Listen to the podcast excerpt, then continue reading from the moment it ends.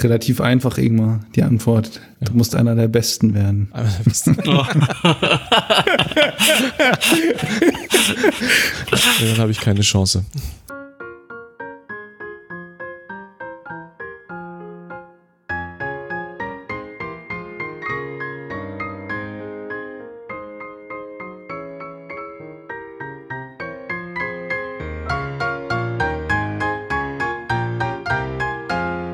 Hallo und herzlich willkommen zur nächsten Folge des Young Urban Anesthesiologists Podcast der Klinik für Anästhesiologie aus der Universitätsmedizin in Göttingen. Heute Freitag, der 3. Juli 2020 und wir machen heute mal was äh, völlig anderes. Äh, Monty Python würde sagen, and now to something completely different. Wir wollen heute mal ein rettungsmedizinisches Thema besprechen. Dazu habe ich die Begleitung von äh, dem Dr. Ralf Sova, der ist schon allgemein bekannt aus den letzten Episoden und an den Dr. Martin Müller erinnern sich bestimmt auch noch viele Leute. Wir machen heute ein paar Dinge auf eine neue Art und Weise. Wir haben den Ralf äh, in die Quarantäne, in die äh, SARS-CoV-2-Quarantäne verloren und äh, wir zeichnen die Sendung heute mal komplett aus der Ferne remote auf. Ähm, das hört man bestimmt. Ähm, Großes Ehrenwort, äh, liebes Ordnungsamt. Ja, genau. Genau, und auch der äh, Martin ist hier zugeschaltet. Das mit der Corona-Pandemie beschäftigt uns hier immer noch und ähm, das ist auch ein Thema, was wir heute ein bisschen beleuchten wollen und zwar aus einer präklinischen Perspektive. Wer in den letzten Tagen und Wochen die Medien verfolgt hat, hat auch gemerkt, äh, dass Göttingen hier in die Schlagzeilen gerückt ist. Ähm, das sind leider eigentlich Negativschlagzeilen. Hier gibt's zwei Hochhauskomplexe in, in Göttingen, in denen, ich weiß nicht genau, wie man das politisch völlig korrekt äh, formuliert, aber ich würde es als Randgruppen bezeichnen, dass die Bewohner darin eben häufig Randgruppen angehören. Äh, in diesen äh, Wohnkomplexen wohnen äh, Menschen mit einem unklaren Aufenthaltsstatus. Da sind viele Sinti- oder Roma-Angehörige, wenn ich das richtig verstanden habe. Also ein ganz gemischtes Bild.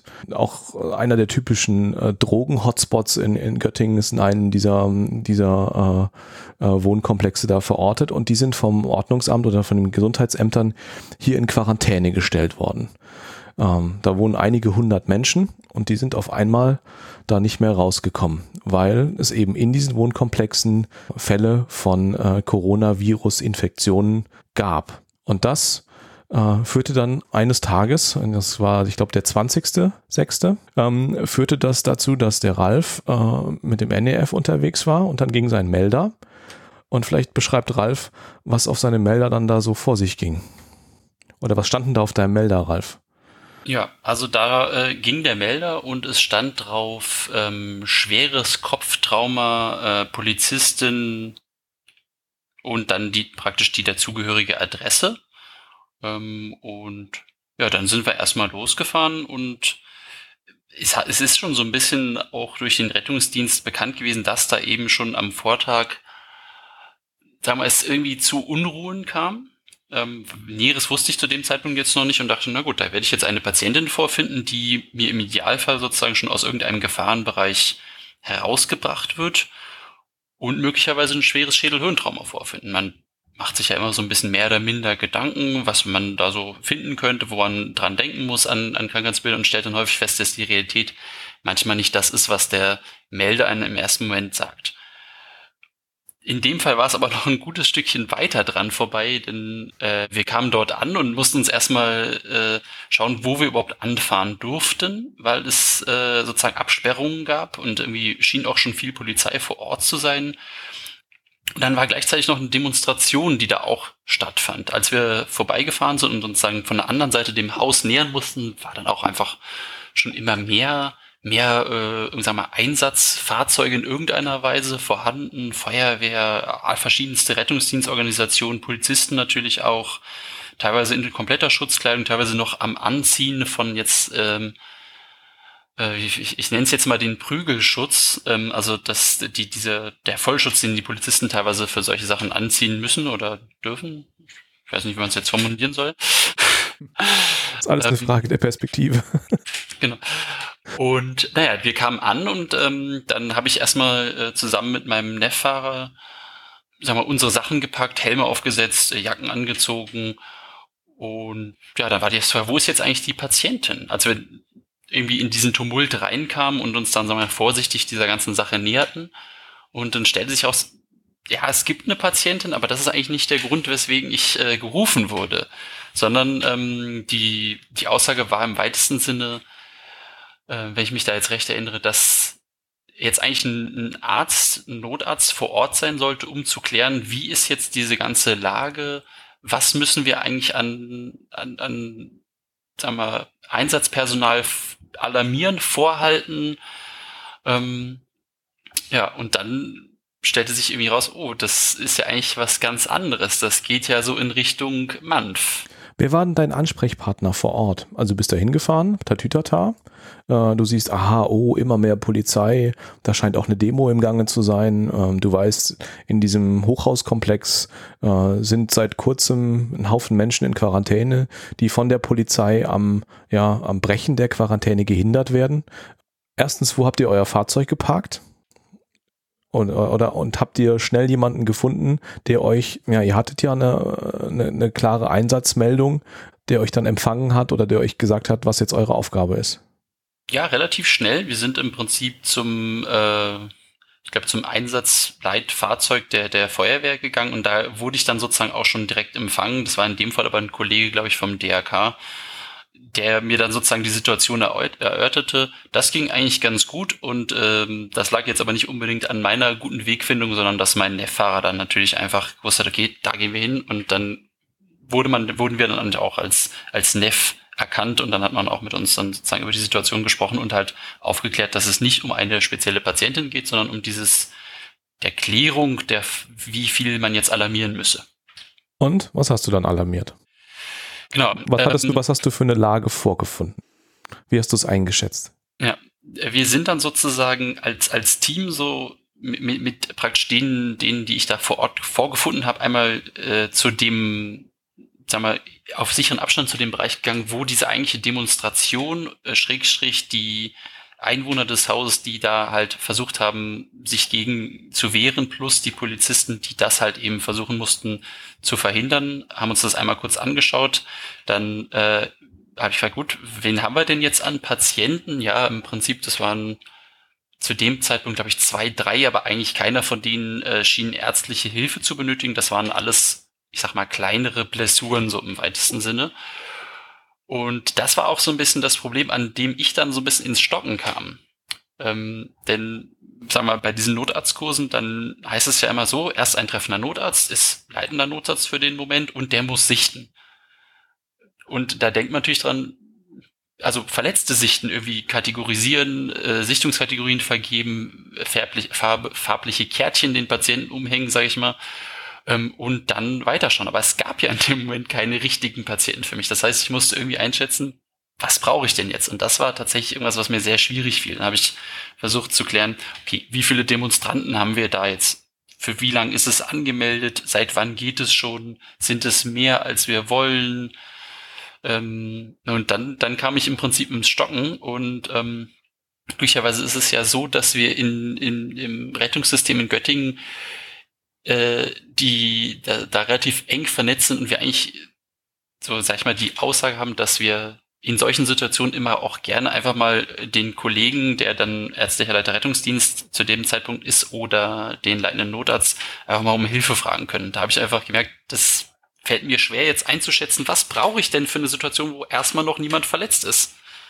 Ja. Ähm, und so kam es, dass ich dann Martin angerufen habe und in seinem Dienst gestört habe. Das heißt, im Dienst gestört. Aber dafür wird er bezahlt. Ich glaube, an dem Wochenende war Martin nämlich der leitende Notarzt. Mhm. Oder es war als leitender Notarzt da äh, eingesetzt. Und dann ging auf einmal ähm, Martins Handy, denke ich. Es war zuerst, also du hast ihn angerufen, hast du gesagt. Ja. Das heißt, äh, Martin, du hattest zuerst Infos aus allererster Hand von Ralf, äh, bevor dann wahrscheinlich auch dein Melder ging. Oder wie bist du mhm. alarmiert worden? Wie bist du ins Spiel gekommen? Genau, ähm, tatsächlich ist, ist, ist bei uns ähm, so, äh, dass Ralf mich quasi tatsächlich im Dienst erwischt hat, weil ich äh, parallel Dienst auf einer Intensivstation hatte. Wir haben halt ähm, also wir machen es so einfach, damit wir nicht zu viele Wochenenden äh, arbeiten müssen, haben wir den Dienstplan so gestaltet, dass man auch, wenn man Dienst auf einer Intensivstation hat, äh, bei uns LNA-Dienste machen kann. Das liegt einfach daran, dass wir im Moment einfach einen Luxus haben, dass wir ähm, zwei erfahrene ähm, Hintergründe äh, für unsere Intensivstation haben, die ein bisschen größer ist. Und im Regelfall dauern ja LNA-Einsätze jetzt nicht wahnsinnig lange. Im Regelfall. Ähm, und ähm, deswegen haben wir, haben wir uns immer darauf geeinigt, wir können das so machen, lässt sich gut covern und im Notfall ähm, ist dann für die Intensivstation, kann auch noch ein Kollege aus dem Freihaus kommen, da, da ist die Bereitschaft immer relativ hoch. Naja, also jedenfalls hat Ralf mich da tatsächlich angerufen und hat so kurz die Lage geschildert und ich weiß noch, dass ich, sagen wir mal, relativ schnell gesagt habe, ich weiß jetzt gar nicht, warum eigentlich noch nicht ein LNA alarmiert wurde, weil es hört sich nach einer LNA-Lage ähm, äh, an. Ähm, und ich hatte dann zu Ralf gesagt, ähm, ich werde jetzt einmal ganz kurz im Stab anrufen, also parallel äh, zu diesem ganzen Geschehen da ähm, um dieses, um diesen Hochhauskomplex und auch um insgesamt um die Corona-Lage in Göttingen. Ähm, gab es einen Stab, der zu dem Zeitpunkt fast täglich äh, tagte ähm, und ich wusste auch, dass der jetzt gerade wieder aktiv war und habe dann wollte da eigentlich einmal anrufen und kurz sagen, ähm, dass man ja eigentlich da jetzt einen LNA-Einsatz draus machen müsste. Ähm, zu dem Anruf ist es aber nicht mehr gekommen, weil tatsächlich dann mein Melder ging. Hattest du zu dem Zeitpunkt ähm, schon Infos? Ich, äh, läuft es in Göttingen so, dass wenn Demonstrationen angemeldet werden, äh, dass dann die äh, leitenden Mediziner ähm, da schon eine Vorab-Info kriegen, wie viele äh, ja, Menschen zu einer Demo zum Beispiel erwartet werden? Dass nee. man sich da vorbereiten kann auf so Ereignisse? Nee, ähm, nicht, also nicht, nicht standardmäßig. Es gibt so Ausnahmesituationen. Ähm, also vor Jahren noch ähm, hatten wir immer mal wieder die Situation, dass äh, zum Beispiel ähm, von, von NPD oder auch anderen ähm, rechtsextremen Parteien ähm, Demos angemeldet wurde und man wusste einfach, dass äh, Göttingen hohes Potenzial muss so ein bisschen außer Hand leiten könnten. Da da gab es vorher häufig schon, schon Treffen und Planung, aber ansonsten eigentlich nicht. Ähm, die Polizei macht ja auch vorher mal, sagen wir mal, aus polizeilicher Sicht eine kurze Lageanalyse, wie, wie wahrscheinlich sind irgendwelche Ausschreitungen oder ähnliche Sachen. Ähm, dass wenn, wenn die Polizei sowas absehen könnte, würden sie eventuell vorher anfragen oder beziehungsweise würde sowas halt äh, besprochen werden. Aber letztlich im, im, Regelfall ist es nicht, dass man bei Demonstrationen, also wir reden ja nun mal, in Göttingen reden wir von Demonstrationen, die sind halt dann höchstens 200, 300, wenn es hochkommt, sicherlich mal. Ich glaube, die, die, größte Demonstration, die wir in letzter Zeit hatten, war mal Fridays for Future mit knapp 1000 Schülern. Aber ansonsten sind es halt eher etwas kleinere ähm, Zahlen mit dem, was da so zu tun haben. Mhm. Also zurück zu deinem Melder. Der hat dich dann mhm. parallel zu Ralfs äh, Telefonanruf äh, von der Intensivstation da gerissen. Mhm. Ähm, dann hast du deine Jacke angezogen, bist ins Auto gestiegen äh, und dann vor Ort gewesen. Was ist auf der Anfahrt äh, dir durch den Kopf gegangen? Wie bereitest du sowas gedanklich vor? Ja, also ähm, tatsächlich hatte ich auf meinem Melder keine andere Meldung eigentlich als, ähm, als Ralf. Also auch äh, äh, Polizist verletzt nach Steinwurf oder so ähnlich war es. Ähm, ich hatte aber dank Ralfs Informationen schon eine, irgendwie so eine ganz grobe Vorstellung davon, dass da halt ein bisschen mehr los ist. Ähm, ich kannte auch den, den Einsatzort ganz gut, weil ich an dem Tag davor schon aus einem anderen Grund äh, vor Ort einmal war und diesen mir angesehen hatte. Ähm, außerdem kennt man den Ort sowieso, wenn man im Rettungsdienst tätig ist, kennt man den Ort ganz gut. Ähm, also so eine ganz grobe Vorstellung von der Örtlichkeit hatte ich. Ähm, dann kommt noch dazu, dass wir in Göttingen als LNAs den Luxus haben, dass wir, also ich sehe es als Luxus an, dass wir, dass wir nicht selber fahren müssen, sondern wir werden vom Orgel abgeholt. Wir sind halt, wir wohnen alle in der Stadt oder im nahen Umfeld. Und deswegen sind wir relativ schnell dann vom Orgel erreichbar und werden dann, ähm, werden dann halt zum Einsatzort gefahren. Ähm, genau, und dann dann letztlich war, hatte ich dann zusätzlich schon mal die Information, dass bestimmte Einsatz- oder, oder Komponenten schon alarmiert wurden, ähm, was schon mal ein deutlicher Hinweis darauf ist, dass, äh, wenn man so hört, welche Komponenten ähm, alarmiert wurden, dass man es tatsächlich mit einer etwas größeren Lage zu tun hat. Also ähm, LNA klingt zwar immer so, als würde man andauernd irgendwie mit Großschadensereignissen zu tun haben, aber die im Regelfall sind es ja, sagen wir mal, Verkehrsunfälle mit fünf bis acht Verletzten. ähm, da sind da sind noch nicht so diese Maschinerien, äh, wie sie möglich wären, laufen da meistens noch nicht. Also so, dass so ein Einsatz zum Beispiel ähm, auch tatsächlich für für ein LNA ähm, eher mal die Ausnahme ist. Und wie gesagt, man hörte dann über Funk schon, dass bestimmte Komponenten angefordert wurden. Ähm, und dann hat man eine gewisse Vorstellung davon, okay, da ist ein bisschen mehr. Auf Anfahrt letztlich äh, fängt man dann so ein bisschen an zu überlegen, wo fährt man an, ähm, wo lässt man vielleicht auch die, die angeforderten Kräfte schon mal in eine Bereitstellung gehen. Ähm, also idealerweise so, dass sie sich noch bewegen können, so dass man, wenn man vor Ort ist, auch nochmal entscheiden kann, wo werden die äh, sinnvollerweise wirklich geparkt. Heißt also, man macht einen Bereitstellungsraum, der etwas weiter weg ist von dem eigentlichen Ort und so weiter und so fort. Das sind so die ersten Gedanken, die einen durch den Kopf gehen. Stichwort erste Gedanken. Ähm, auch für die Folge haben wir bei der Ärztekammer CME-Punkte beantragt und wir müssen wieder Codeworte einstreuen. Äh, und ich würde Bereitstellungsraum als erstes Codewort äh, gerne nutzen. Ja, ähm, du hast gesagt, ein Bereitstellungsraum sollte äh, nicht, in der, nicht in der unmittelbaren Nähe der Einsatzstelle äh, aufgebaut werden. Was ist denn für dich so ein, so ein, so ein Umkreis äh, äh bei so einem Ereignis, wo du sagst, ah, hier sind jetzt äh, die Einsatzkräfte sicher, ja, das ist nicht die heiße Zone. Wie weit muss das weg sein? Mhm. Ähm das ist, äh, also das kann man nicht, das kann man nicht wirklich in, in irgendwie in, in festen Metern oder so ähm, fest äh, schon von schon vorher festlegen, sondern ähm, ist sicherlich situationsbedingt. Ähm, wo wo hat die Polizei ihre Kräfte? Wo wissen wir, dass ähm, am meisten gerade, äh, ich sag mal, an Action herrscht? Wie ist es auch an baulichen Gegebenheiten in der Situation zum Beispiel ging?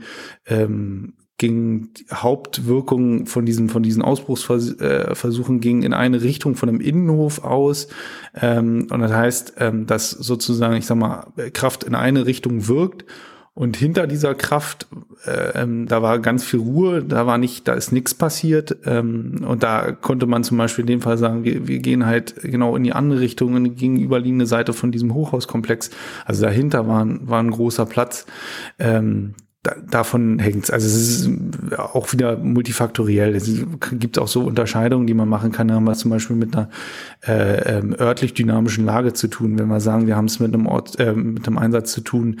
Ähm, der Klassiker, ich sag's jetzt mal, wäre so, so, so ein Amoklauf oder so, wo man sagt, wo man nicht nicht nicht wirklich sagen kann, ähm, der der da ist der Schadensort, ähm, sondern es kann ja was dann irgendwie noch verschiebt. Ähm, und wenn es so eine Situation ist, dann würde man einen Bereitschaftsraum, äh, Bereitstellungsraum zum Beispiel deutlich weiter weglegen, ähm, um dann wirklich irgendwann sicher zu sein, dass man sagt, jetzt sind wir wirklich in der grünen Zone.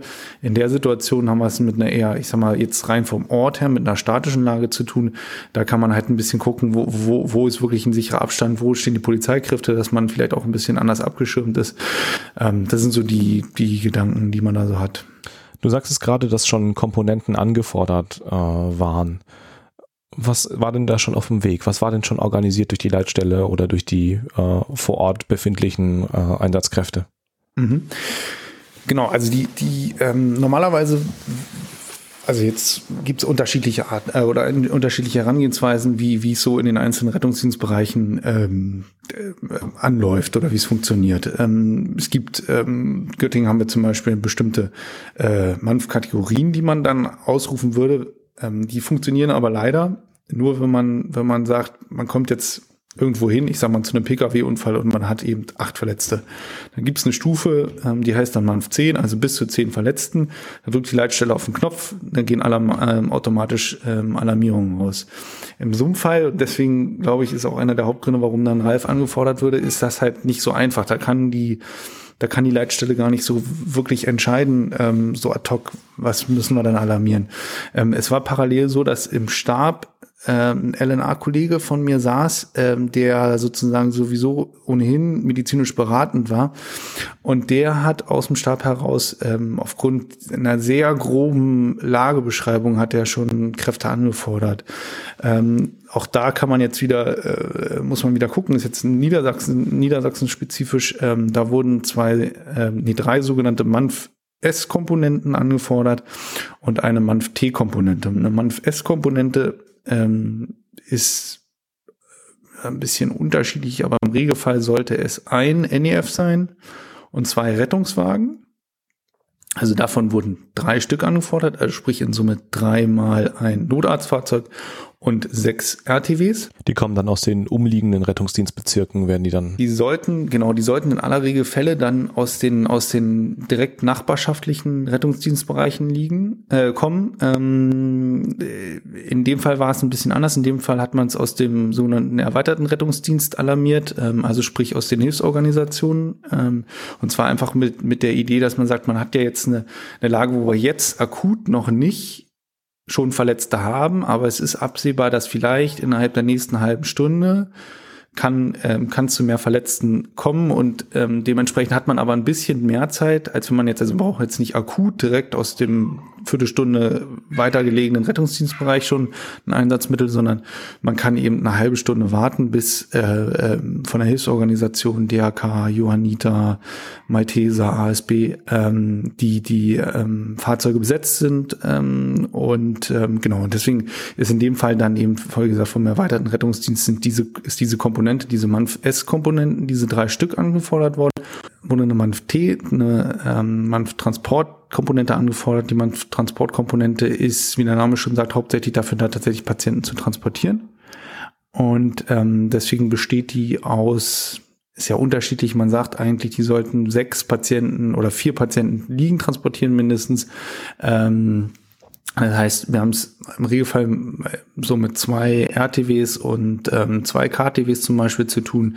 Auch da gibt's niedersachsenweit eigentlich eine Festlegung, die muss man aber so mal so ein bisschen anpassen an seinen Rettungsdienstbereich, weil man kann sich vorstellen, dass so eine Komponente zum Beispiel in einem sehr ländlichen Bereich schwierig zu besetzen ist. Da muss man ein bisschen flexibel reagieren. Aber wir haben eben jetzt im Großen und Ganzen da zu diesem Zeitpunkt eben wurde schon bestellt äh, bevor ich dann überhaupt sozusagen an der Einsatzstelle war, ähm, ungefähr acht RTWs und ähm, zwei KTWs und ähm, drei NEFs wurden bestellt. Und die wurden in, in diesen Bereitstellungsraum geschickt. Ähm, vielleicht könnt ihr noch mal äh, erzählen, mit wie viel Patienten oder mit wie viel potenziellen Patienten, wie viel beteiligte Personen gab es denn auf der Demonstranten, äh, Quarantäne und Polizeiseite? Wie viel, wie groß muss man sich das vorstellen? Ich, ich glaube, ganz kurz, irgendwann, du hast, du hast noch gar nicht erwähnt, also du hattest vorhin schon ganz kurz angeschnitten, dass da eine Demonstration war. Ähm, ich glaube, das muss man einmal ganz kurz äh, noch mal so ein bisschen ergänzen. Also wir hatten eben diese Situation, dass ähm, dass da diese äh, Quarantäne war und die Besucher, äh, nicht die, die, die unter Quarantäne stehenden Bewohner, die waren so ein bisschen bestrebt jetzt aus dieser, oder ein Teil war bestrebt aus dieser Quarantäne auszubrechen. Und da war halt zusätzlich vorher eine Demonstration oder in diesem Bereich äh, war eine Demonstration angemeldet. Da ging es eigentlich um, äh, um finanzierbaren Wohnraum. Ähm, zum Teil waren auch, war auch klar, dass, dass die Demonstranten so ein bisschen ihre Solidarität mit diesen äh, in Quarantäne befindlichen Bewohnern äh, bekunden wollten.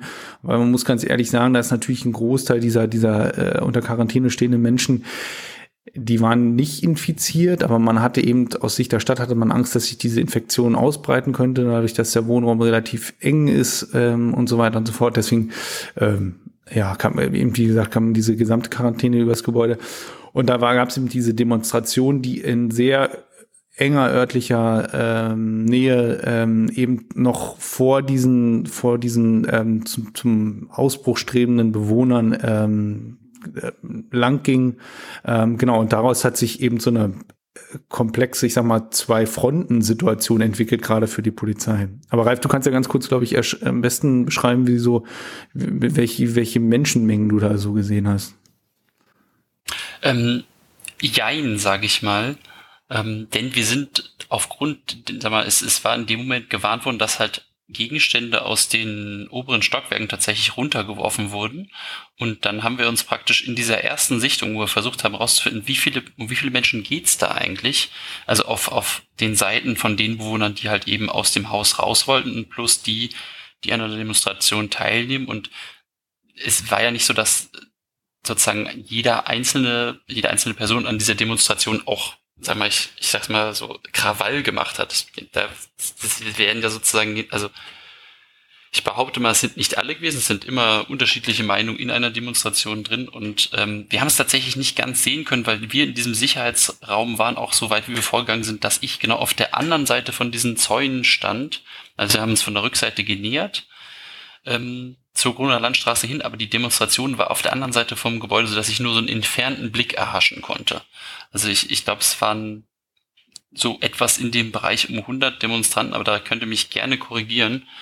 Ähm, und für die Hauseinwohner ist es, glaube ich, letztendlich so gewesen, dass es eigentlich ähm, ein Bruchteil derer waren, die eigentlich in dem Haus leben und viele sozusagen da auch äh, ihre, ihre Quarantäne einfach, sagen wir mal, hingenommen haben in irgendeiner Weise. Und wir haben natürlich auch Verständnis dafür, dass das eine blöde Situation ist. Ich äh, kenne dieses Gefühl sehr gut, wenn man in Quarantäne sein muss. ähm, ja, ähm, deswegen, ich, ich hatte sozusagen nur so grobe Zahlen und die, die Angabe, dass sozusagen schon auch noch mehr kommen würden seitens jetzt der Demonstranten, dass das sich sozusagen schon die, die angemeldete Zahl überschritten hätte. Ähm, und ich glaube, das war so im Bereich 100, aber das ist, das ist schon ein bisschen verschwommen, diese Änderung, muss ich ganz ehrlich gestehen. Genau, also ich kann aus meiner Sicht, als ich dann die erste Lagemeldung ähm, da bekommen habe und mir dann auch selber ein Bild gemacht habe, ähm, war tatsächlich, also Demonstranten waren 100 bis 200, ähm, davon, also ob da äh, tatsächlich wirklich gewaltbereite Demonstranten dabei waren oder so, kann ich jetzt auch tatsächlich nicht sicher sagen, aber natürlich hat, ich sag mal, trotzdem potenzielle Patienten auf jeden Fall. Dann gab es halt eine ganze Menge Polizisten, ähm, die versucht haben, den Bereich zu sichern, die ja auch mit dann als Patienten gelten könnten. Zu dem Zeitpunkt gab es ja nur Paz äh, Polizisten als Patienten. Und dann gab es ähm, ja, äh, naja, in diesem Durchgang waren es vielleicht 20, 30 Demonstranten, äh, nicht Demonstranten, sondern Bewohner, äh, die versucht haben, aktiv ähm, auszubrechen die theoretisch auch ähm, irgendwann hätten Patienten werden können. Aber tatsächlich ist eben das Besondere mit an dieser Lage gewesen, dass man das gar nicht so einfach abschätzen konnte. Also normalerweise, wenn man irgendwie, man hat einen Autounfall, dann weiß man, wenn zwei PKWs zusammenstoßen, dann sind es maximal zehn Patienten, die man so haben kann im Regelfall. Wenn ein Bus äh, umkippt, dann haben wir es mit 30, 40 Patienten zu tun. Aber in dem Fall ließ sich das gar nicht so richtig vorher festlegen muss. Genau, also das ist das, das ist das, was ich spannend fand und warum ich hier unbedingt mit euch darüber sprechen wollte, dass eben es von außen unklar ist, mit wie vielen Personen man es zu tun hat und weil man auf einmal äh, aus den klassischen Triage-Kriterien, wie man seinen Patienten äh, sortiert, auf einmal andere Kategorien braucht. Äh, wie man die Patienten versorgt. Äh, und da hattest du, äh, Martin, wie ich finde, ein paar, eine, eine ganz gute Idee, wie man das kategorisiert, wie man da die weitere Versorgung von den Patienten sicherstellt. Du hast die Patienten nämlich in drei grobe Kategorien unterteilt. Ähm, finde ich total logisch, dass man sagt, es gibt die Demonstranten, es gibt die Einsatzkräfte und es gibt die Bewohner des Wohnkomplexes. Und äh, die werden alle getrennt voneinander erstmal behandelt. Warum hast du dich dafür entschieden? Genau. Ähm, also was äh, immer Sinn macht, ist, wenn man zu so einer Lage kommt, egal was, ist, dass man anfängt, irgendwie das Ganze in, ähm, in verdaubare Häppchen zu teilen. Also dass man das Ganze irgendwie auf ein Niveau runterschraubt, ähm, mit dem man täglich arbeiten kann ähm, oder mit dem man täglich arbeitet. Ähm, und in dem Fall war es halt ähm, tatsächlich so, dass man ähm, das halt eine Einteilung war die, die, die, die Einteilung der, der, des ähm, Einsatzortes in verschiedene Abschnitte. Aber das andere ist genau das, dass man sagt, ähm, es sind ganz schön viele Patienten potenziell.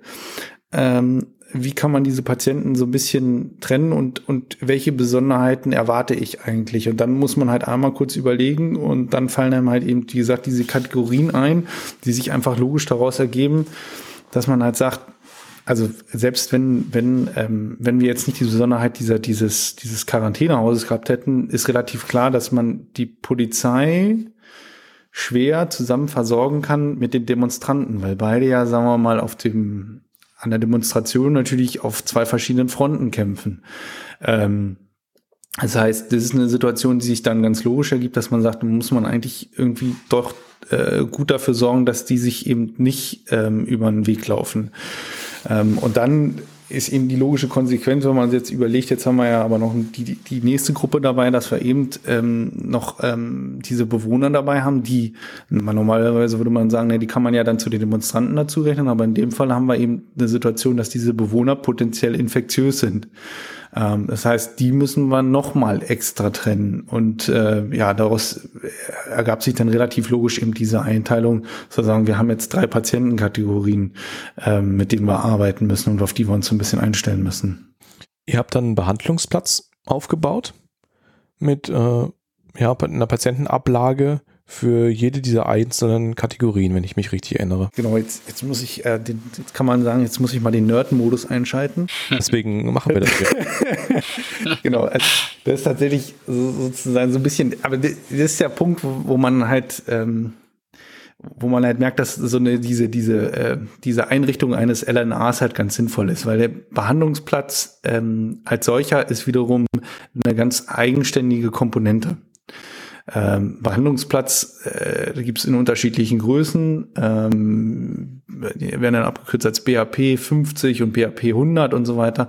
Und die sind meistens, das sind, das sind wirklich riesige Sanitätszüge, über die wir da reden. Das sind wirklich riesige Einheiten, die selbstständig autark Patienten versorgen können. Ähm, wohingegen so eine Patientenablage ähm, ist auch schon eine größere Einheit aus dem, ähm, aus dem erweiterten Rettungsdienst die arbeitet auch schon mit Zelten, ähm, aber die ist deutlich flexibler. Also die ist, die ist auch schneller alarmierbar. Die Behandlungsplätze werden klassischerweise dem Katastrophenschutz untergeordnet und sind, setzen sich halt, wie gesagt, aus, aus großen Einheiten zusammen.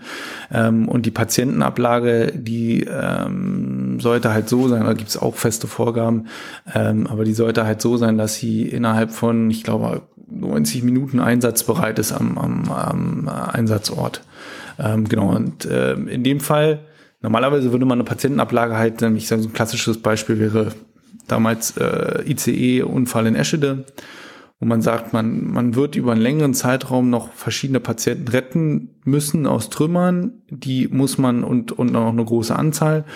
Ähm, die äh, will man auch schon vor Ort anfangen zu versorgen. Ähm, man kann die nicht alle in irgendwelchen Rettungsfahrzeugen oder so versorgen. Oder klassisches Beispiel ist, man kann die zum Beispiel, ähm, äh, man würde die gerne mit dem Hubschrauber fliegen, aber in einem Hubschrauber kann man Patienten nicht versorgen. Also wer, wer schon mal mit dem Hubschrauber in einem Hubschrauber gearbeitet hat, der weiß, man kann wenn man, wenn man Patienten in den Hubschrauber einlädt, dann muss der komplett verpackt sein, wie, ähm, wie ein kleines Weihnachtspaket. Ähm, aber bis dahin muss man erstmal die Patienten versorgt haben. Und das heißt letztlich, man braucht also einen Ort, wo man so einen Patienten schon mal intubieren kann, wo man Zulänge liegen kann, wo man äh, Frakturen schieben kann und all solche Sachen.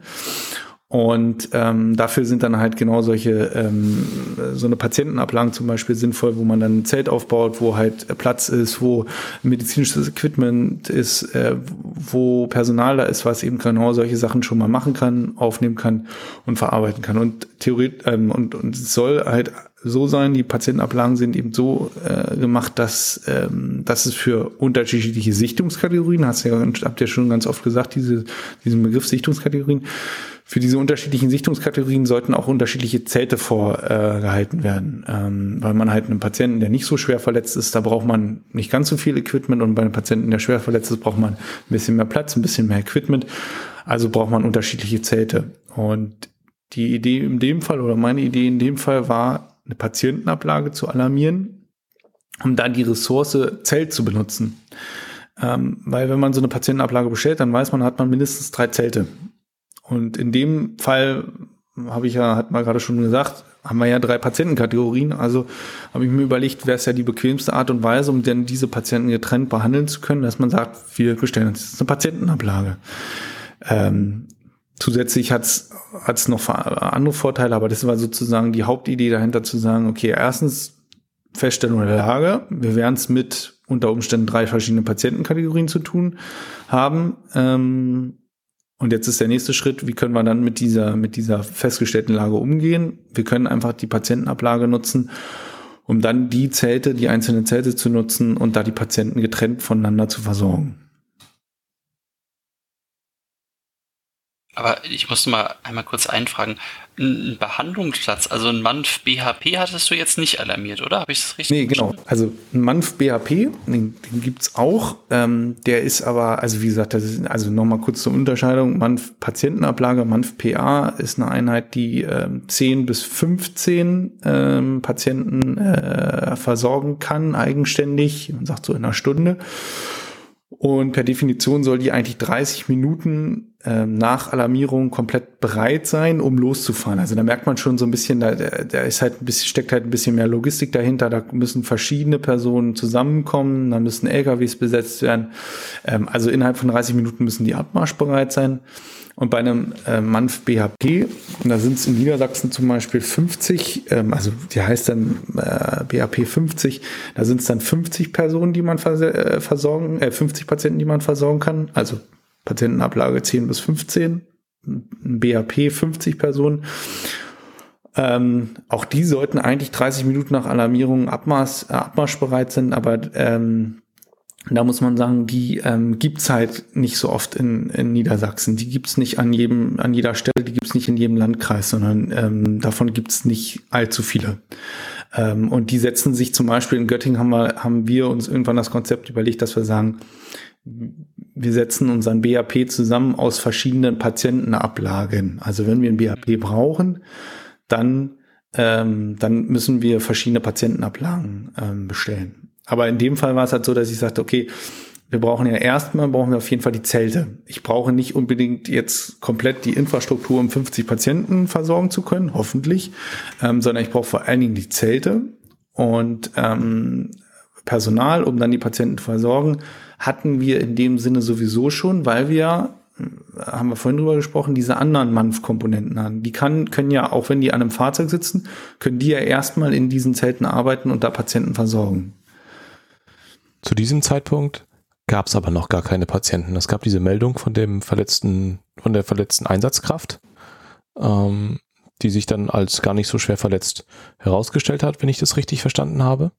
Ähm, und von, jetzt müsst ihr mich nochmal auf den richtigen Pfad bringen, wie das mit zu diesem Zeitpunkt verletzten Demonstranten oder äh, verletzten Bewohnern aussah. Also ähm, also zu dem Zeitpunkt, als, ähm, als ich dazu kam, da waren es vier oder fünf verletzte Polizisten. Ähm, alle nicht schwer, ähm, wobei ein Polizist tatsächlich, als wir gerade ankamen, ins Krankenhaus gebracht wurde. Ähm, und noch kein ähm, verletzter Demonstrant und auch noch kein verletzter Bewohner. Ja, okay, sehr gut. Wie hat sich das weiterentwickelt? Genau, ähm, erfreulicherweise sozusagen blieb es aus medizinischer Sicht ähm, relativ ruhig. Also äh, wir hatten tatsächlich bis zum Ende dann keinen einzigen Patienten. Ähm, aber das Problem ist eher, dass man, ähm, dass man auch zusätzlich noch wissen muss, dass all diese, diese, also dieses Problem, mit dem man so zu tun hat, wenn man, wenn man ähm, jetzt sagen wir mal gerade in so einem klassischen, in so einem Bereich wie Göttingen zum Beispiel arbeitet, also wir haben zwar unsere Stadt, die ein bisschen größer ist mit über 100.000 Einwohnern. Ähm, aber ansonsten drumherum ist es eher ländlich. Ähm, das heißt, es ist, äh, da ist es nicht so, dass die Feuerwehr auf den Knopf oder die Leitstelle auf den Knopf drückt und innerhalb von einer halben Stunde haben wir äh, massiv Kräfte. Also für mich ist immer sozusagen, wenn ich jetzt das Ganze vergleiche mit, wir haben irgendwo einen Scheunenbrand und die Feuerwehr drückt auf den Knopf, dann sind relativ schnell viele Feuerwehrkräfte vor Ort, ähm, weil die einfach anders strukturiert sind, weil es davon ganz, ganz viele gibt und so weiter. Ähm, bei den Kräften des erweiterten Rettungsdienstes ist es ein bisschen anders. Wir haben zwar erfreulicherweise viele, viele Freiwillige, viele, viele Ehrenamtliche, ähm, die müssen aber erst zugeführt werden. Ähm, und das dauert eine Weile. Und dann steht man vor so einer Lage, wo man sozusagen jetzt erstmal so eine grobe Lagevorstellung hat. Man hat man, also wenn man mal auf dieser Straße stand, wo sich alles abgespielt hat, dann hat man auch, also da hat man schon ein mulmiges Bauchgefühl, weil man eben gerade sagen muss, da, da, da steckte viel, viel Potenzial dahinter. Das heißt also, in dem Fall würde oder hat, hat man sich oder entscheidet man sich dann dafür, dass man sagt, wir alarmieren halt relativ viel erstmal ähm, und äh, halten es bereit, machen uns ein Konzept und dann gucken wir. Ähm, und dann haben wir sozusagen erstmal Kräfte vor Ort, die, wenn es äh, wirklich deutlich eskaliert, dann können wir die Situation erstmal abfangen und abpuffern. Ich glaube, auf und der anderen Seite ist es eben total gefährlich, wenn man diese Lage unterschätzt, ja. dann läuft man eben hinterher. Und äh, diese 30 Minuten oder diese Stunde Vorlauf, die du brauchst, um diese Strukturen zu aktivieren, die kriegst du nicht wieder rein. Genau. Und wenn du es nicht an diesem Punkt machst, äh, dann hast du wahrscheinlich verloren, wenn diese Lage eskaliert. Äh, oh ja, und dann kriegst du es nicht mehr eingefangen, medizinisch.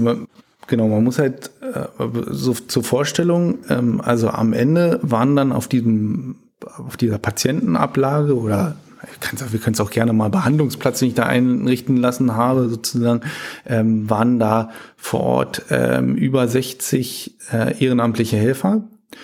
Und an dem Bereitstellungsraum, der noch mal ein Stückchen weg war, da wo vor allen Dingen Transportmittel, also die Vorstellung war dann, wenn wir Patienten kriegen, wir versorgen die in unseren Zelten, entscheiden dann, ob die ins Krankenhaus müssen. Und für diesen Transport ins Krankenhaus holen wir uns dann immer ein Transportmittel von unserem Bereitstellungsraum, verladen die Patienten und bringen die dann ins Krankenhaus. Ähm, und an diesem, also über 60 äh, Kräfte waren vor Ort an, vor Ort an diesem Behandlungsplatz und ähm, weitere, also knapp 20 Einsatzkräfte waren im Bereitstellungsraum.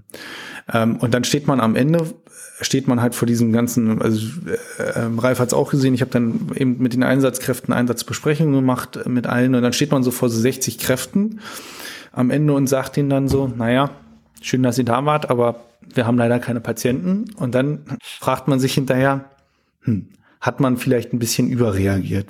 Hätte man es anders machen müssen? Das ist eine ganz wichtige Sache, dass man so eine Einheit, äh, so eine, so eine Einsätze nachher hinterher auch noch mal nachbespricht, so ein bisschen nachanalysiert.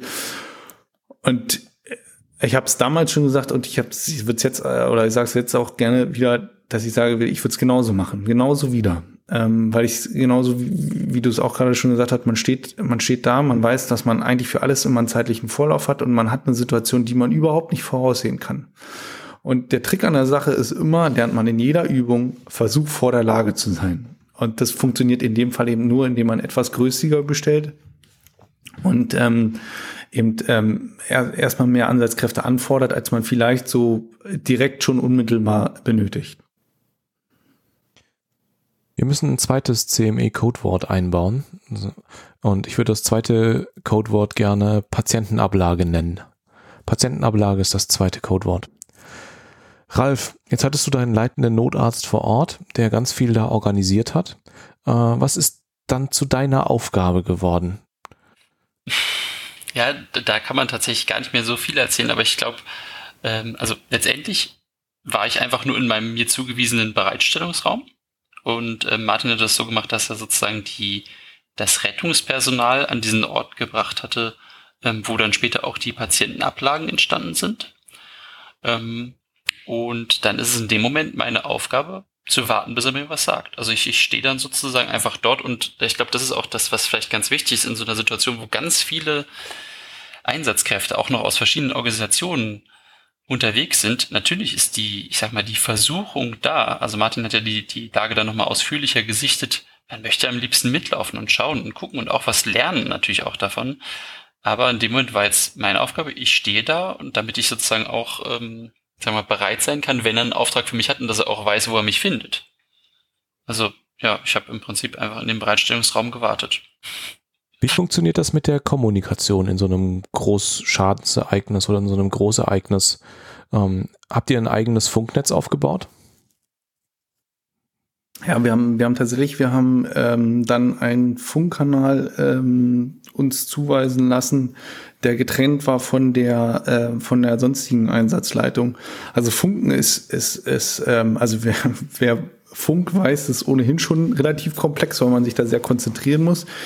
Man muss den richtigen Namen, das sind häufig ja irgendwelche Nummern, die man da sagen muss von irgendwelchen Ansprechpartnern, mit denen man sprechen will, sagen. Man muss seinen eigenen Funknamen sagen und da muss die Information kurz und knackig kommen.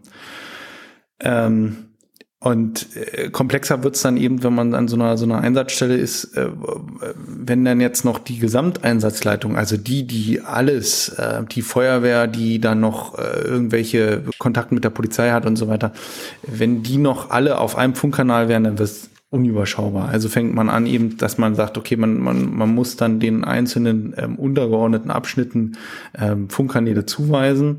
Ähm, das haben wir dann auch bekommen, also haben dann sozusagen einen Funkkanal zugewiesen bekommen. Und dann ist aber auch der nächste Punkt, dass man so ein bisschen gucken muss, gerade als LNA und als Orgel, dass man diese Funkerei ähm, abgeben muss, diese Kommunikation. Ähm, also man braucht irgendeine Einheit, ähm, die dafür da ist, diese Informationen, die irgendwie ankommen, die über so einen wirren Funk äh, mit viel, vielen Informationen äh, hin und her und wo viele Informationen zwischen zwei Partnern verlaufen, die ähm, einen jetzt gerade gar nicht interessieren. Also man, man muss im Grunde eigentlich müsste man die ganze Zeit den Funk abhören, ob man jetzt an, selber angesprochen ist oder wer da gerade mit wem spricht. Und da hat man aber eigentlich andere Sachen zu tun. Also braucht man irgendjemanden und im Idealfall hat man dann einen Einsatz, einen eigenen Einsatzleitwagen, der genau diese Funk, relevanten Funksachen für einen aufnimmt und einen auch darüber dann informiert. Ähm, und dann halt eben eine Funkstruktur und auch die Informationen, die da kommen, auch irgendwo notieren und die dann, die dann wirklich äh, relevant sind für einen jetzt als, als, als Führungskraft ähm, dann auch weitergibt. Ich hätte auch noch mal eine Frage zu der ganzen Sache. Ähm, Martin, du hattest ja sozusagen mit uns als Rettungspersonal einmal grob deinen Plan geschildert, hast erzählt, wir machen diese drei Patientenablagen für diese drei Kategorien von Patienten. Hast du das in irgendeiner Weise mit den anderen Einsatzkräften, hast du da auch nochmal sozusagen deinen Plan, also natürlich in irgendeiner Weise, aber in welchem Ausmaß hast du da diesen Plan nochmal mit denen schildern müssen? Oder ist das was, wo die sagen, du machst Medizin und das interessiert uns gar nicht. Sag mir nur, wo wir die hinbringen müssen. Meinst du, meinst du jetzt so Einsatzkräfte wie, wie Feuerwehr und, ähm, und Polizei, Polizei? genau. Mhm. Ja. nee, ähm, genau. Das ist tatsächlich, also meine Aufgabe ist äh, die medizinische Gefahrenabwehr.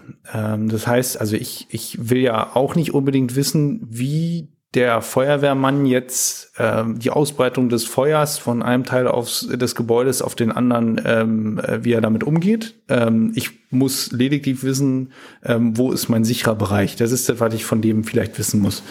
Und ähm, so ist es letztlich auch, dass ich, dass ich, ähm, dass ich ähm, mit den, mit den, mit der Gesamteinsatzleitung ähm, die Gesamteinsatzleitung muss mir sozusagen so viel Vertrauen entgegenbringen, dass sie mir relativ klar oder dass sie weiß, welche meine Aufgaben sind, nämlich ich muss mich um die Medizin kümmern. Ähm, und die wissen auch, dass der LNA in seiner Ausbildung halt ähm, auch einsatztaktisch eben vorgeht. Also sprich, ähm, dass er im Raumaufteilung und so weiter macht.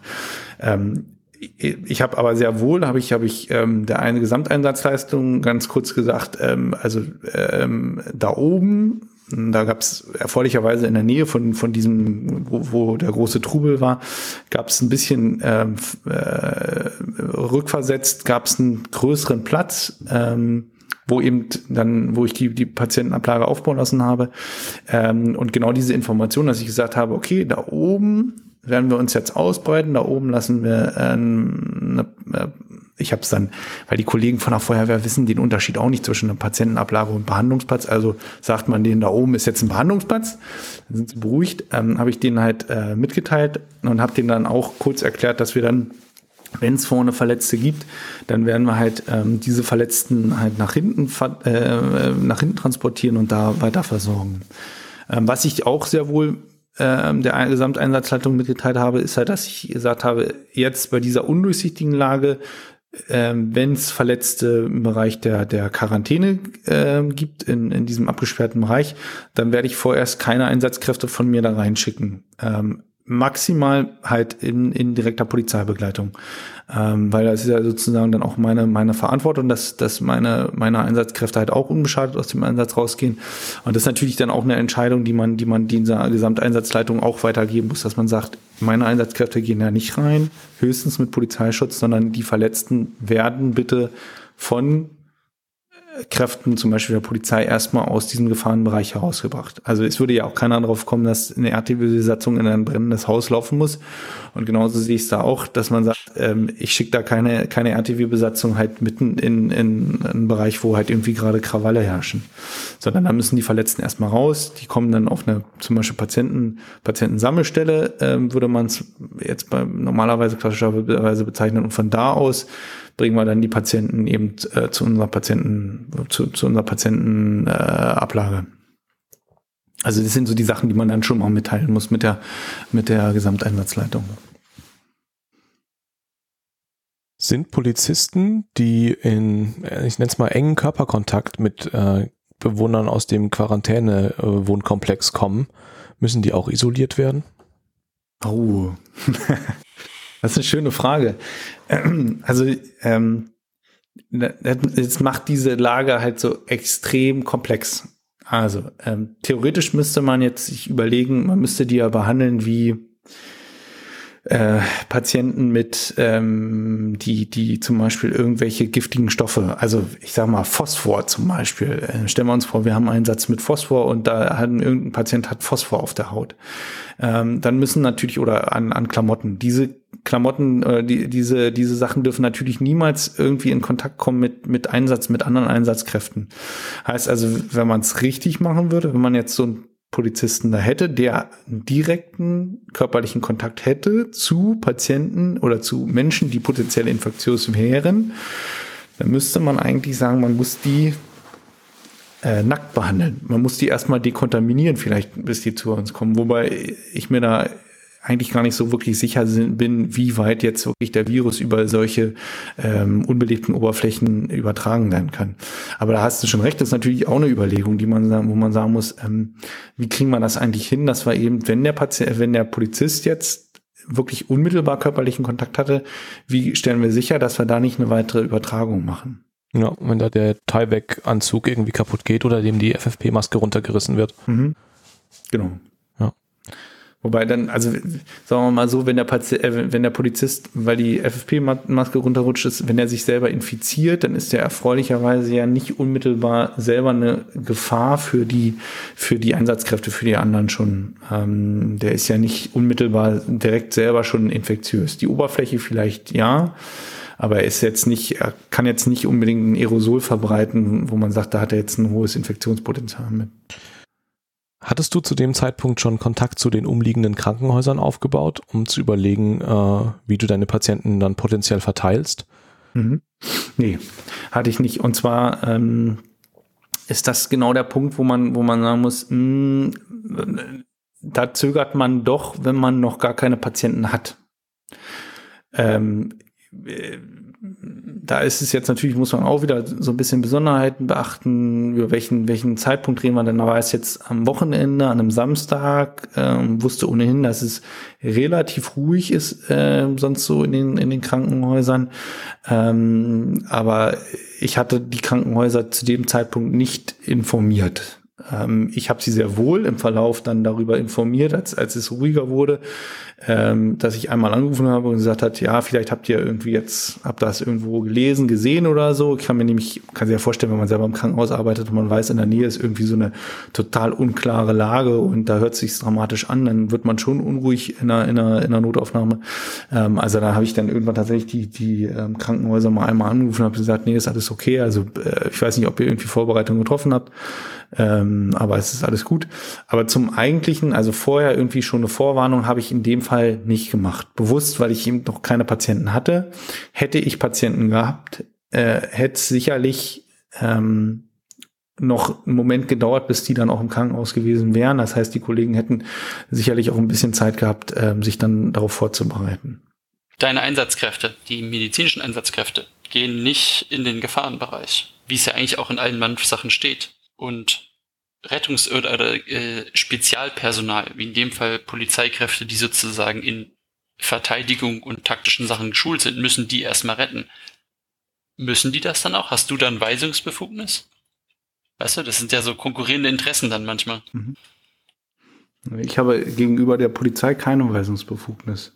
Aber du kannst halt sagen, ja, dann halt, äh, meine Leute gehen da nicht rein, weil du verantwortlich genau. bist, ne? Genau. Und die sind, also das, Das ist klassisch immer sozusagen, die Hilfeleistung kann nur in dem Maße erfolgen, in dem sie zumutbar ist. Und in der Situation ist es nicht zumutbar, äh, wenn man sagt, das sind jetzt Krawalle, ähm, da geht jetzt mal der tapfere kleine Rettungsassistent rein und, und versorgt da irgendjemand. Das ist nicht zumutbar.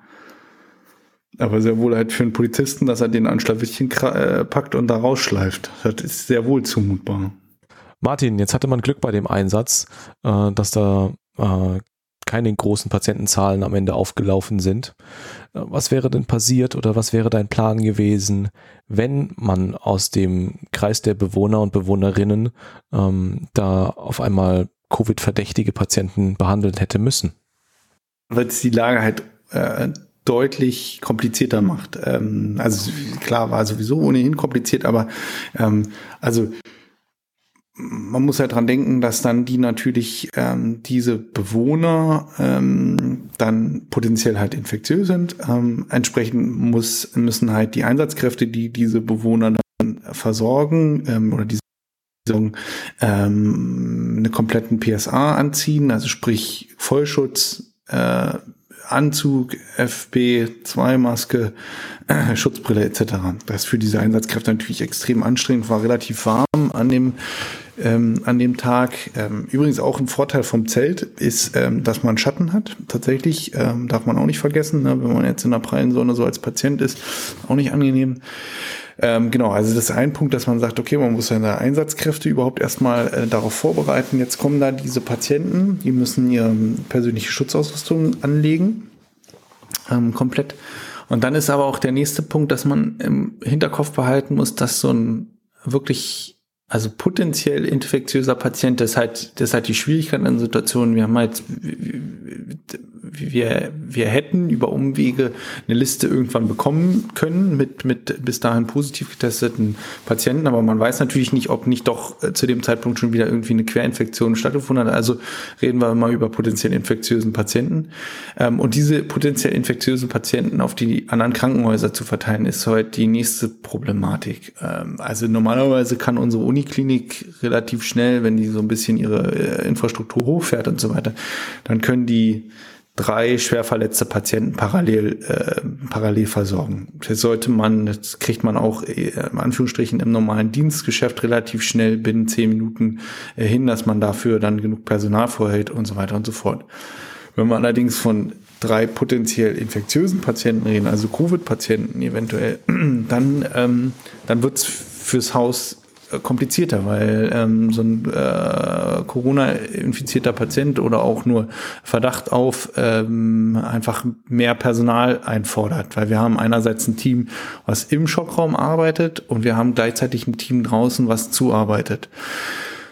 Und das führt dazu, dass wir unter Umständen eben nicht drei rote Patienten ähm, bei unserer Uni versorgen können, ähm, weil man einfach ad hoc damit überfordert sein kann unter Umständen. Das heißt also, man muss sich überlegen, dass man dann schon früher anfängt, eventuell seinen, den, den, den Verteilungsbereich auszudehnen. Also, dass man sagt, hm, also jetzt in der Nähe von, von, von Göttingen wäre zum Beispiel Kassel. Kassel sind dann 40, ja, 30 bis 40 Minuten Anfahrt mit dem Rettungswagen.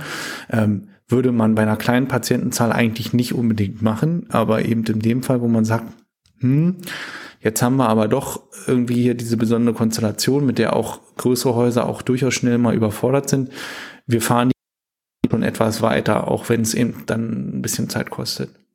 Und der nächste Schritt letztlich dann im, im Nachhinein ist auch wiederum der, der Punkt, dass man dann auch wieder gucken muss, die Einsatzkräfte, die mit diesen Patienten gearbeitet haben, müssen hinterher auch irgendwie die Möglichkeit haben, zum Beispiel zu gucken, ob sie sich infiziert haben oder nicht. Auch beim besten Schutz, den wir so haben. Und wir wissen ja eigentlich, dass unser Schutz sehr gut ist, also dass, dass wir tatsächlich äh, kaum äh, Infektionen haben bei den Kollegen, die Vollschutz mit, mit Corona-Patienten arbeiten.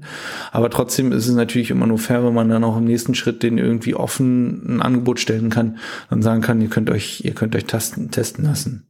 Also es sind so auch, ne, wenn wenn wenn es sehr ruhig war zu dem äh, Zeitpunkt, aber es sind trotzdem so die Überlegungen, die man sich vorher dann schon macht. Was ist denn, wie geht man denn vor? Was sind so die Besonderheiten, die man äh, an die man so denken muss, wenn es wenn doch ein paar Patienten aus diesem ähm, aus diesem Quarantänebereich kommen? Mir fällt gerade noch eine andere Frage ein.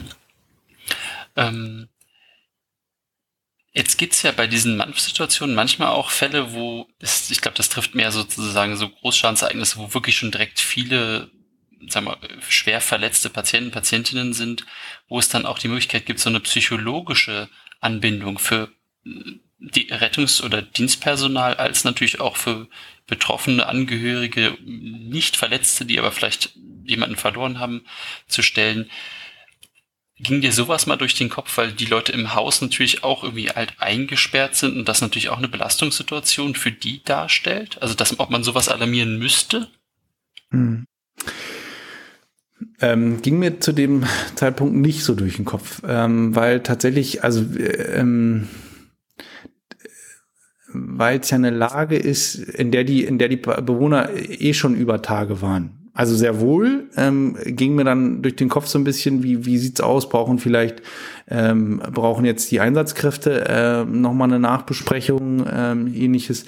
Letztlich habe ich dann davon abgesehen, weil wir eben gar, gar keinen Fall hatten. Ähm, außerdem waren halt hatte ich durch die durch die häufigen Einsatzbesprechungen, die ich da gemacht hatte, ähm, war ich relativ dicht dran an den Einsatzkräften und hatte auch nicht den Eindruck, dass wir da Kollegen haben, die irgendwie von diesem Einsatz her mitgenommen waren.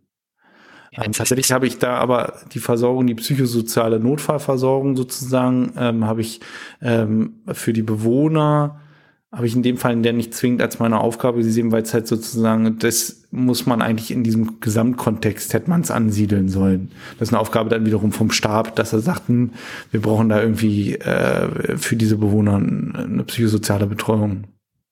Ja, die hast recht. Es war im Prinzip auch nichts Akutes. Es ist mir nur gerade durch den Kopf geschossen nochmal. Ja. Ja.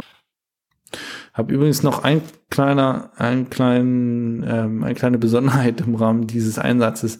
Also es war irgendwann relativ schnell klar, dass ähm, dass eben, dass sich die Lage jetzt beruhigt ähm, und dass, dass so ein bisschen ähm, wir wahrscheinlich keine Patienten mehr bekommen werden. Ähm, zu dem Zeitpunkt waren, standen gerade oder war das erste Zelt gerade aufgebaut. Ähm, wir haben aber trotzdem gesagt, komm, wir bauen noch mal weiter. Und ähm, dann gab es einen Moment, wo man sich so, so direkt fühlt wie in so einer Übung. Also wer schon mal so eine Übung äh, mitgemacht hat, so eine Stabsübung oder so eine andere Übung, ist immer so, dass so eine, die Übungsleitung kennt man auch von, von CRM-Kursen. Wenn man denkt, jetzt hat man die Lage im Griff, dann wird irgendein, irgendeine kleine Besonderheit eingespielt, auf die man überhaupt nicht vorbereitet war. Also wenn man dachte, irgendwie die äh, krampfende Schwangere im CRM-Kurs hat man jetzt unter Kontrolle und das Baby ist auf dem besten Weg rauszukommen, dann fällt der Strom aus oder irgendwo äh, bricht ein Brand aus oder so. Und so war es dann auch in der Situation, dass wir gedacht haben, okay, jetzt ist die Lage ist jetzt beruhigt sich, wir bauen hier nochmal unser Zelt auf, dann gucken wir, dass alles, alles soweit läuft und dann werden wir mal gucken, wenn wir nachher nochmal eine große Einsatzbesprechung mit allen Einsatzkräften machen. Und dann kam über Funk die Meldung, dass in dem Gebäude die Brandmeldeanlage anging. Ähm, und dann wird man nochmal unruhig, weil man sich denkt, hm, das kann jetzt sehr unangenehm werden. Also das ist sozusagen ja nochmal eine komplett andere Lage, wo man, wo man von vornherein schon weiß, wenn so ein Hochhaus mal so ein Brand ausbricht, dann kann es viele, viele Patienten betreffen. Und dann kommt halt noch dazu, dass wir natürlich die Besonderheit hatten, dass wir ein Hochhaus hatten, was unter Quarantäne stand. Ähm, in spätestens an dem Punkt äh, war ich dann sehr, sehr froh, dass ich relativ früh halt, ich sag mal, viele oder ne, ne, ne, ne, ne relativ breit mich aufgestellt habe, ähm, um halt Patienten zu versorgen. Zweimal ging die Brandmeldeanlage. Ähm, in beiden Fällen war es, äh, waren es Kleinigkeiten, die da ähm, dazu geführt haben, dass die aus, äh, anging. Aber das hätte die Komplexität nicht nur um eine Stufe erhöht, sondern äh, ja, das hätte die Faktor 10. Schwierigkeitsgrad auf 11. Ja. Turn it up to 11. Ja, ja ist, so schon finde ich, das ist ein, ein total komplexer Fall mit so vielen Faktoren, äh, die über einen klassischen, wenn es sowas überhaupt gibt, einen klassischen Großeinsatz ähm, hinausgehen. Einfach verkompliziert äh, durch die zusätzliche Patientenkategorie äh, Quarantäne. Ähm, hm. Das, ja, das halt in mir irgendwie noch nach, ähm, was da, was da passiert ist und wie man damit umgeht und äh, finde ich total spannend und ich fand es total professionell, wie ihr damit umgegangen seid. Professionell heißt ja, ich krieg Geld dafür. Ich krieg ja sogar Geld dafür. Ja, es war kein Lob. Ah, ja, nee, fand ich wirklich cool. Ähm, ich habe noch mal eine Frage, weil mich das ja auch im Prinzip in meinen ersten Momenten, als ich dort ankam, beschäftigt hatte. Und da kam ja auch die Frage auf mich zu, was sollen wir jetzt alles alarmieren? Und dann habe ich, das war ja meine erste, okay, was sind denn, also Verletzte gab es offensichtlich noch keine zu dem Zeitpunkt und oder wenige, die jetzt mal nicht unbedingt einen, einen Mann rechtfertigen. Und ähm, da ich überlegt, okay, da habe ich ja versucht herauszufinden, wie viele potenzielle Verletzte könnte es denn geben und wie, wie sehr spitzt sich diese Lage vielleicht noch zu. Und dann ist ja die Angst, die mich in dem Moment so ein bisschen, ähm, die ich dann hatte, okay, klar, man möchte nicht zu wenig tun, aber man hat ja auch Angst, am Ende dazustehen, der dann ganz häufig Wolf, Wolf, Wolf geschrien hat und dann war am Ende nichts. Und in der Nachbesprechung, Martin, gab's, also du hast ja gesagt, du würdest es jederzeit wieder so machen. Ich glaube, da, da, dass ich hatte jetzt auch den Eindruck, dass das alles so seine Richtigkeit hat, gerade mit diesen unvorhergesehenen ähm, Dingen wie jetzt zum Beispiel die Brandmeldeanlage, gibt es da irgendwie Stimmen oder hat es eine Stimme gegeben, die sagt, oh, das war das nicht vielleicht ein bisschen zu viel geschossen? So in der Nachbesprechung, kann man das so sagen? Äh, nee, also bis jetzt habe ich noch nichts gehört. Ähm, Gerade, also ich hab, äh, hatte jetzt äh, Kontakt mit ein paar, also wir sind, wir sind in, in Göttingen sind wir insgesamt zehn, also mal kurz reden, aber aktuell müssten wir zehn LNAs sein. Ähm, und mit dem einen oder anderen hatte ich kurz danach nochmal gesprochen, weil die waren natürlich auch ganz gespannt. Bei denen geht dann parallel der Melder. Ich hatte halt Dienst, deswegen melde ich mich dann als Ärzte. Und die haben dann natürlich dann auch nochmal nachgefragt, okay, wie war's? Und ich habe jetzt von, die waren, die waren, haben sich ein bisschen gefreut, weil es äh, sozusagen Premiere war, dass, dass äh, im Landkreis Göttingen eine Patientenanlage, äh, Ablage aufgebaut wurde, tatsächlich mal im Ernstfall. Ähm, erfreulicherweise ähm, zum ersten Mal. Ähm, aber ähm, die waren, ja, die genau, die, die, die haben sich dann die Situation schildern lassen und haben letztlich dann, also von denen auch nicht gehört, war ein bisschen übertrieben, ähm, sondern die die haben mich eher bedauert bei dem Einsatz äh, aufgrund dieser Komplexität. Ähm, äh, genau, und dann mit den, mit zum Beispiel mit den anderen, da waren ja, äh, Ralf hat es ja mitbekommen, da waren ja auch ähm, äh, mindestens ein Kollege aus der Orgelgruppe, ähm, der zufällig vor Ort war, ähm, der am Anfang ähm, schon auch an, auf, auf der Straße sozusagen mit vorne tätig war, den ich da auch da extra eingeteilt habe, um halt vor Ort als, als vorgeschobener, ich sag mal, Meldekopf ähm, ähm, da mir Rückmeldung geben konnte. Und der sagte auch im Nachhinein, also absolut richtig, dass man da an der Stelle einfach aufgrund dieser, dieser hohen Unruhe, die man hatte, ähm, diese, diese Kräfte mit anfordert. Bin mal gespannt, wir werden, wir werden, wir machen ähm, regelmäßig, ähm, also mindestens einmal im Quartal machen wir ähm, LNA und Orgelbesprechung. Äh, ähm, da werden wir, besprechen wir eigentlich alle Alarmierungen nochmal durch. Ähm, das ist sicherlich auch so ein, ist jetzt ein Einsatz, wo man sicherlich auch nochmal kurz einen Vortrag drüber macht und kurz nochmal durchspricht. Ähm, ich bin mal gespannt, ob es andere Lösungsansätze gibt. Ich habe so ein bisschen danach auch nochmal überlegt, wie kann man es anders machen, aber ehrlicherweise so wirklich sinnvolle andere Strukturen sind mir nicht eingefallen. Also wie, wie, wie man es äh, wie man es hätte anders machen können. Also wenn man zum Beispiel muss man sich überlegen, lässt man jetzt wirklich so eine Patientenablage mit allem drum und dann aufbauen. Wir haben doch irgendwie Krankenhäuser in der Nähe, können ja die Patienten auch in Rettungswagen schmeißen und los da spricht für mich halt sofort dagegen, dass wir eben gerade mit so einem infektiösen Patienten relativ schnell mal ein Krankenhaus an die Leistungsgrenzen bringen können. Und deswegen ähm, habe ich halt gesagt, wir, wir versorgen die Patienten erstmal vor Ort und ähm, entscheiden dann genau, welcher Patient wirklich ins Krankenhaus muss. Ne? Wir hätten ja jeden Patienten mit einer Schürfwunde hätten wir eigentlich direkt ins Krankenhaus fahren können. Die Transportmittel hätten wir da gehabt. Aber das ist eben äh, ein Patient, der potenziell gefährdet, äh, äh, infiziert ist, muss man nicht, muss man oder sollte man vielleicht nicht unbedingt gleich ins Krankenhaus Krankenhaus fahren. Böse äh, oder beziehungsweise Leute, die die äh, Kritik geübt haben, hatten, hatte ich bis jetzt noch nicht, haben bis jetzt noch nicht mit mir geredet. Nee, hätte ich jetzt auch nicht erwartet, aber es ist ja immer eine spannende Frage, ob es jemand ja. einen anderen Vorschlag gehabt hätte. Ja, genau. Also wie gesagt, ne, bin beides wieder treffen, da bin ich mal gespannt, ob es da noch eine andere Lösung, ob ihm vielleicht noch eine andere Lösung eingefallen wäre. Das ist vielleicht für die Abmoderation gar nicht schlecht. Äh, und eine Frage, die wir an unser Publikum stellen könnten, ähm, ob es da spontan Ideen gibt, wie man mit so einer dynamischen Lage äh, Demonstran äh, Demonstration, Einsatzkräfte, Bewohner in Quarantäne äh, mit unklarem Verlauf, wie man damit umgeht. Wie in den anderen Folgen auch, müssen wir vor dem Ende noch zusammenfassen, was es so an Take-Home-Messages gibt. Was nehmen wir mit nach Hause? Dinge, die wir gelernt haben, Dinge, die wir beim nächsten Mal anders oder genau gleich machen, weil wir sie für gut befunden haben. Äh, Martin, willst du vielleicht anfangen? Diesmal darf ich, also meine Take-Home-Message, die ich sozusagen jedem anderen mitgeben würde, ähm, auch als, ich sag mal, Anfänger oder eben noch nicht LNA ist, wenn man in so eine Lage reinrutscht, ist es immer am sinnvollsten, die Lage erstmal so zu unterteilen, dass man so eine Bereiche hat, mit denen man so tagtäglich zu tun hat. Und dann wird es ein bisschen einfacher. Ralf? Ja, ähm, für mich war das, glaube ich, mein erstes, äh, sagen wir mal, potenzielles Großschadensereignis, wenn ich mich recht entsinne.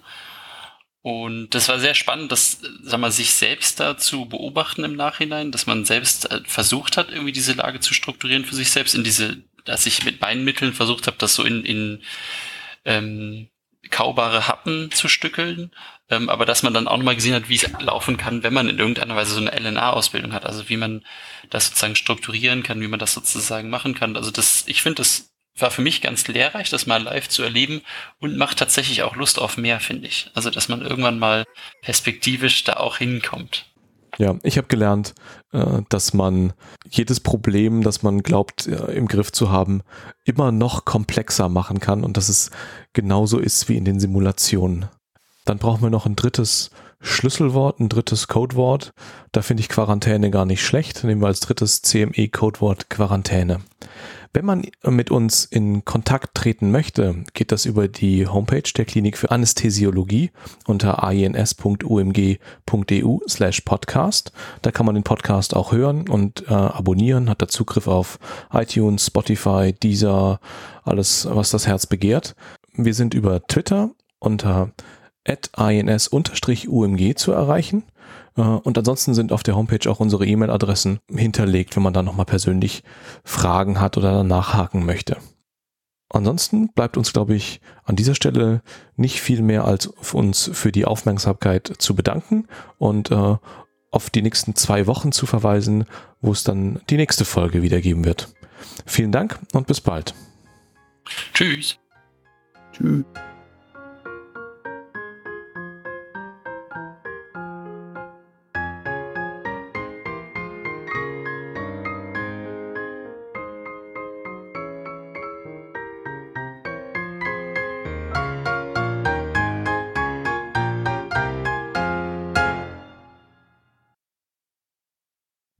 In dem, in dem, das, was ich in die po Gruppe gepostet habe, da kann man sozusagen auch nochmal diese einzelnen Month-Versionen nachlesen.